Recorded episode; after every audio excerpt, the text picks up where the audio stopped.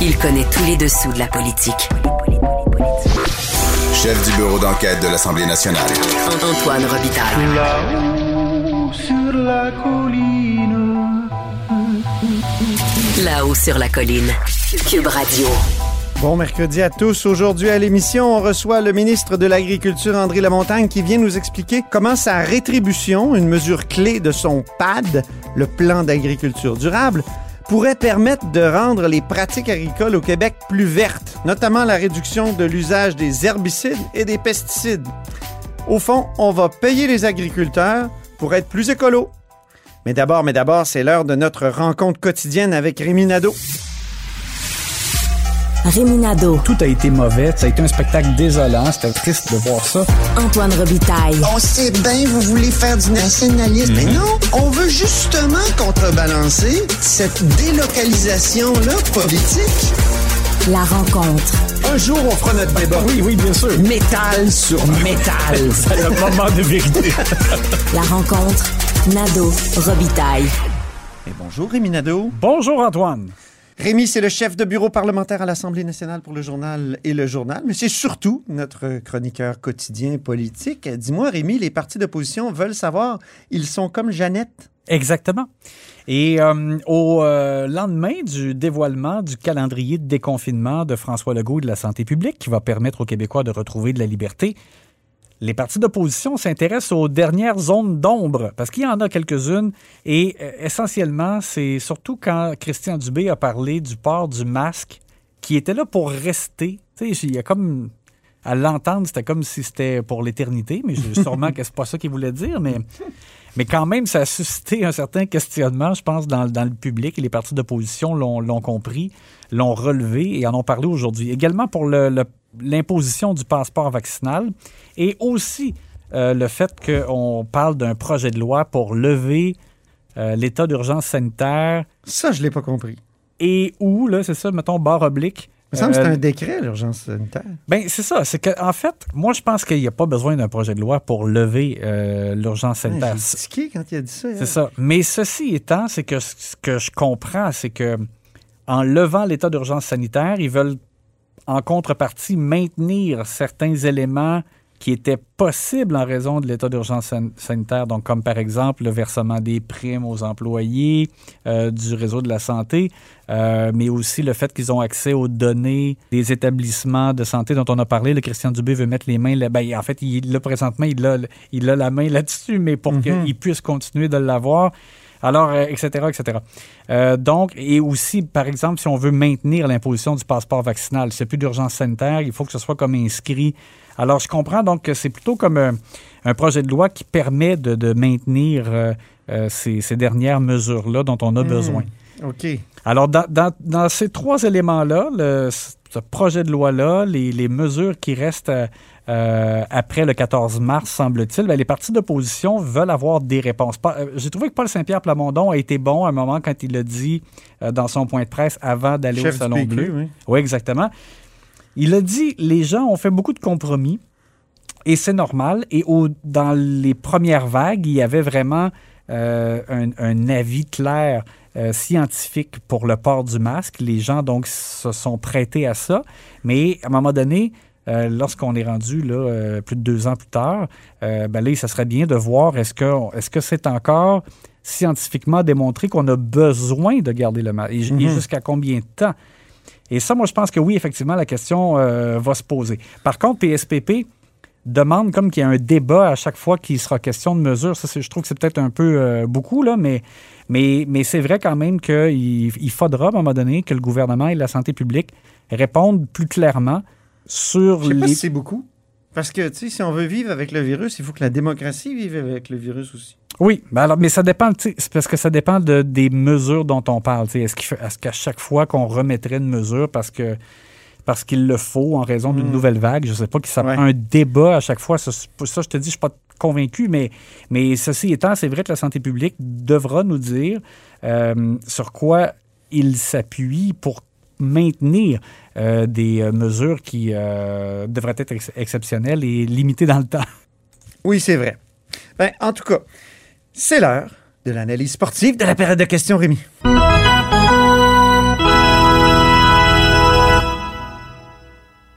Au hockey, on peut obtenir une pénalité si on fait un plongeon. On fait semblant d'avoir été, euh, été enfargé oui, exactement. C'est comme si. euh, Et ça, c'est arrivé à l'Assemblée nationale aujourd'hui? c'est peut-être comme du, peut-être du mauvais français. Ils appellent ça comme un embellissement. Embellishment? Ouais, c'est ça. J'ai vu comme- que c'était diving aussi. Oui. Alors, Chantal Rouleau. euh, donc, La on- ministre responsable de, mon- de la métropole? Oui, on pourrait lui décerner une pénalité là, pour euh, l'embellie euh, Ah du oui? jour. Parce que euh, lorsqu'elle a été confrontée encore euh, au Salon Bleu euh, en ce mercredi euh, aux difficultés là, euh, dans le projet de REM de l'Est, Hi. euh, elle s'est encore une fois emportée, a défendu le projet avec vigueur, continue de dire que les gens dans, dans l'Est de la métropole ne sont pas servis suffisamment en transport en commun, qu'ils ont besoin de ça. Là, on parle de Pointe-aux-Trembles, Tétroville, ce secteur-là. Et Hier, elle disait que c'est un projet de société, Un projet le de REM de l'Est. Et là, aujourd'hui, elle est allé plus loin en disant que le monde entier a les yeux rivés sur le projet. On va écouter ce que- ce qu'elle a dit au Salon Bleu. Le monde entier a les yeux rivés sur ce projet, le premier REM de l'Ouest et le REM de l'Est, parce que c'est un mode de transport structurant qui va offrir des possibilités de développement incroyables. Oui, puis elle, elle a refusé aussi une expression célèbre. Une Oui. expre- tu sais, C'était Alexandre Leduc de Québec solidaire qui lui demandait est-ce qu'elle peut mettre de l'eau dans son vin? On peut écouter sa réponse. Quand est-ce que la ministre va mettre de l'eau dans son vin? Bon. Mettre de l'eau dans son vin, c'est une, ex- une expression euh, que je n'apprécie guère parce que de l'eau dans le vin, c'est pas vraiment bon. Ah non, et, tu sais, comme je disais hier, Madame Rouleau, habituellement, là, est comme tellement amorphe qu'on a l'impression que, bon, il n'y a pas beaucoup de vie dans ce corps-là. Et depuis deux jours, c'est comme la résurrection. Puis elle est devenue un- une sorte de franc-tireur. Elle s'en est pris aux oppositions en disant C'est quoi ça, ce manque de respect honteux de la part d'un député libéral? Qu'est-ce qu'il faut pour qu'ils comprennent, ces gens-là, Monsieur le Président? Ils ont jamais réalisé aucun projet de transport collectif structurant dans l'Est de Montréal. Ils ont coupé des rubans, c'est tout ce qu'ils ont fait. Mais Oui, euh, on comme dirait un- que ça cache quelque chose. Ben, t'as raison, là, parce que c'est comme une, euh, une surréaction. Euh, on la sent émotive sur cette question. Euh, en même temps, euh, ben, on, on comprend, euh, hier, je te parlais là, de la- du grand décalage qu'il y avait entre sa réaction à elle et celle de François Legault, là, qui, qui avait l'air, lui, de, ça avait l'air d'être le dernier de ses soucis. Vraiment? Alors, on comprend donc. Ah, il a dit, oh, si jamais elle reste pas contente, mais qu'elle fasse un nouveau projet. Ouais, c'est ça. La balle de tennis est dans son, sur son court. En tout cas, Oui. Alors, donc, on comprend que Chantal Rouleau, à, à l'interne au gouvernement de la CAQ, c'est elle qui, visiblement, là, a milité là, ardemment pour ce projet et elle veut euh, le, le faire atterrir. Donc, euh, c'est à surveiller. euh, Le problème, c'est que la STM n'est pas d'accord, la RTM n'est pas d'accord non plus. Mhm. C'est ces deux institutions euh, clés pour les transports à Montréal. Je sais bien que les transports à Montréal, c'est la tour de Babel. là. Il y a tellement, tellement d'intervenants qu'on n'arrive pas à prendre une décision. Mais là, il y en a deux. Puis il y a la ville de Montréal qui dit oui, on veut le projet, mais pas celui-là. mhm. Alors, ben, c'est ça. Elle a parlé de rencontres à faire entre les intervenants. On aime ça, hein, les, les, les rencontres, la table du milieu, les intervenants. Bon, alors, on verra euh, comment dans ce dossier-là, il y a autant d'acronymes, Rémi, que, que dans le domaine de la santé. Oui, oui, STM, oui. ARTM. Oui, exact. c'est- à, c'est à en perdre son latin. C'est et, euh, étourdissant. Et ce qu'on retient, c'est 10 milliards. Alors, c'est comme le, c'est comme le troisième lien. C'est un, un- un autre projet à 10 milliards euh, pour lequel il y a des difficultés. Oui. Et avant de passer à l'autre sujet, on écoute euh, pour une dernière fois Chantal Rouleau. Puis là, je vais baisser le ton. Puis là, je vais baisser le ton. OK. L'esquive du jour maintenant. L'esquive du jour, euh, je remets le- ce- cette mention à François Legault, euh, qui euh, n'a pas répondu euh, une seule fois aux, aux questions de Joël Arsenault du Parti québécois, qui est revenu à la charge. Le PQ milite pour l'imposition de la loi 101 euh, dans les cégeps. Joël Arsenault euh, a posé différentes questions. Il a laissé entendre, bon, est-ce qu'on est tous des extrémistes parce qu'on veut la, la loi 101 au cégep? M. Legault avait donné ce qualificatif-là. Ben oui. Et, euh, et même s'il est revenu à la charge en demandant pourquoi M. Legault ne voulait pas l'imposer dans les cégeps, M. Legault n'a jamais répondu sur cet aspect-là. Non. Il s'est tout simplement contenté de se lever et de vanter les mérites de, de l'ensemble de la projet, du projet de loi euh, 96. Puis même de l'ensemble des gestes que le gouvernement a posés pour être nationaliste. Oui, c'est ça. C'était, mais, mais sans, sans jamais donc répondre à la question. Et le PQ, euh, on a senti là, qu'ils cherchaient encore à tirer la pipe à M. Legault. Ils ont dit que c'était un projet de loi mollo, Oui. pour reprendre le terme de M. Legault, euh, qui avait parlé de déconfinement, qu'il fallait y aller mollo il y a quelques semaines. Le bâton élevé du jour?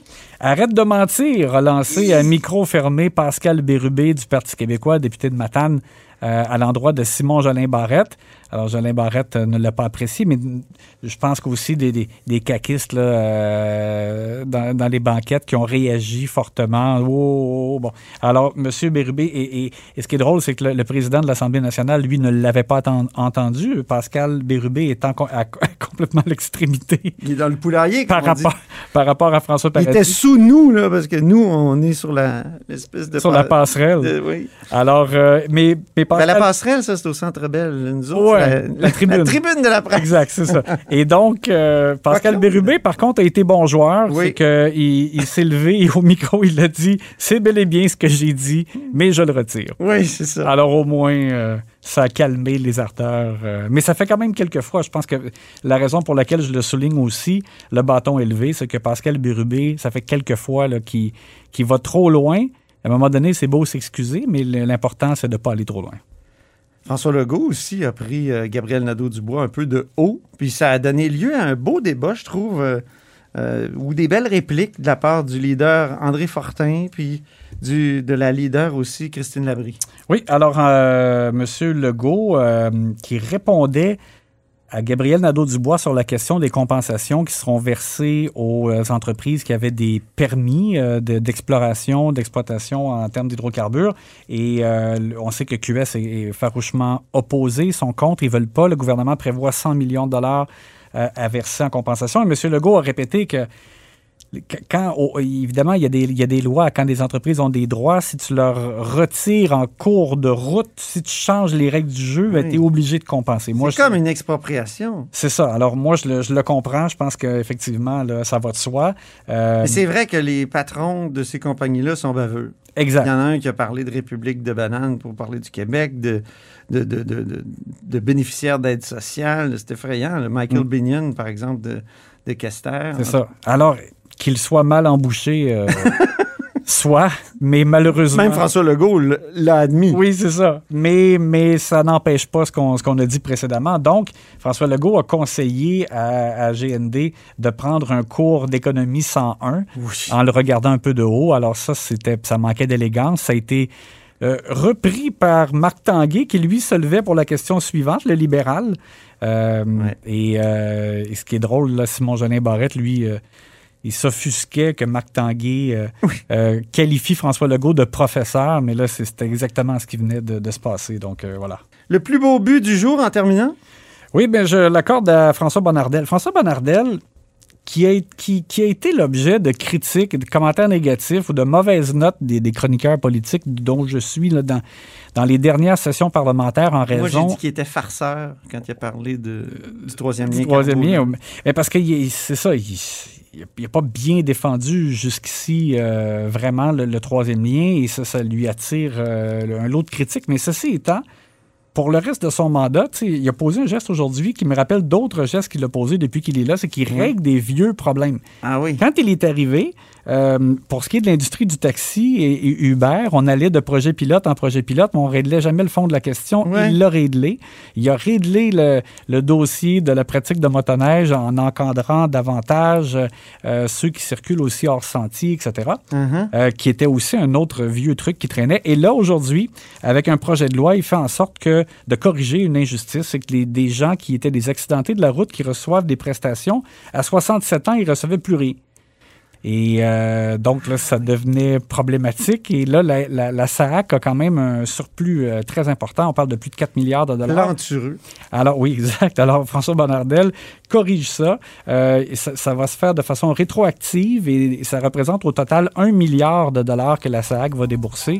Et ça corrige ça. Donc les gens, à partir de ben, quand ils auront 68 ans, 69, etc., ils vont continuer de recevoir une prestation.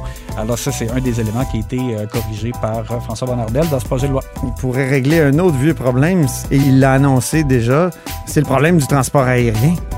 Oui, ça, on attend. Ça, c'est... C'est long. Oui, ça devait... Ça nous fera un sujet pour euh, une prochaine chronique. À demain, Rémi. À demain!